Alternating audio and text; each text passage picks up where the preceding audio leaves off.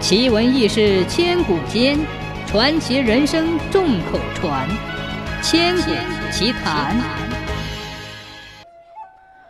很久以前，铁关峡出口宽谷地带，土地肥沃，有几十户乡民在这勤劳耕种，过着不愁吃喝的安定生活。峡谷东岸的山洞中盘踞着一条黄龙，它历经了三百多年的修炼，和附近的乡民相处和善，见难相助，有求必应。当地黎民对他十分敬仰。每逢天旱，人们便成群结队地来到洞前求雨。黄龙为了满足乡民的需要，便从洞中吐出一股股紫雾，紫雾冉冉上升到天空。很快凝聚成一团团乌云，顷刻雷声隆隆，大雨倾盆，使峡谷庄稼五谷丰登。乡民为了感激黄龙的神恩，便在黄龙洞前立庙祭祀。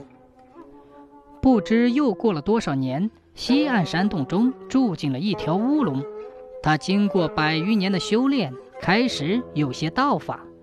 见黄龙洞前香火很旺，祭品繁多，不禁眼馋起来，心里暗想：哼，黄龙有多大本事？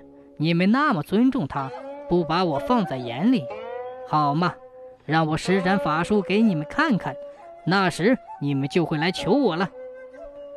于是乌龙开始作威起来。这年刚巧遇上天旱。他就趁机火上浇油，口吐火焰，使田干地裂，庄稼枯黄，人畜因热而生病不少。黄龙得知此事，忙不予解围，使乌龙的阴谋未能得逞。就这样反复几次较量，都是黄龙化险为夷。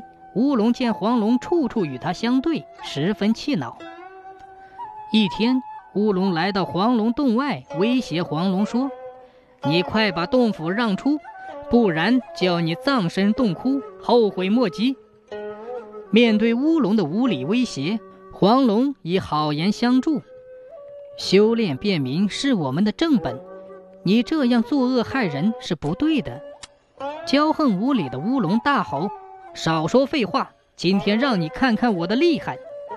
话音刚落，乌龙就口喷一团红光，随着一声巨响。顿时殿宇倒塌，连整个洞府也晃动起来。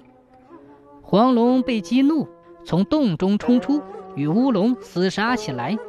两龙腾空，相互伸长龙爪，你抓我咬，各自施展绝招。好一场恶斗，只杀得天昏地暗。经过九九八十一回合，乌龙由于修炼功夫不如黄龙，渐渐不支，且战且退。鳞甲被打落得满峡谷都是。正当乌龙战败被擒，连连呼救求饶的时候，恰巧观音大士云游到此，问明了缘故，训斥了乌龙，劝阻黄龙手下留情，要两龙和好，同住一个洞中，共同修炼仙道，为民除害。乡亲们见黄龙一心为民，施云不语。乌龙也改邪归正了，就又集资重新修起了庙宇，取名双龙庙。两龙逢旱不雨，遇涝放晴，乡民们把峡谷耕耘的青翠欲滴，庄稼喜人，生活一天天好起来。